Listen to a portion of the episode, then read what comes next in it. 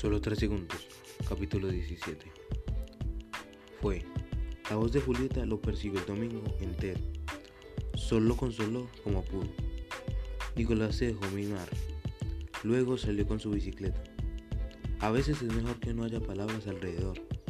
Sentir los ruidos y los roces y la respiración y que la piel transpire y que los músculos ardan y que los frenos chillen y que las pedales se traben contra sus piernas y que los pies resbalen y que el cuerpo caiga y se levante otra vez a, patear la pared y enderezar la bicicleta y vuelva a empezar y seguir y seguir y seguir hasta que el corazón sea una bomba a punto de explotar.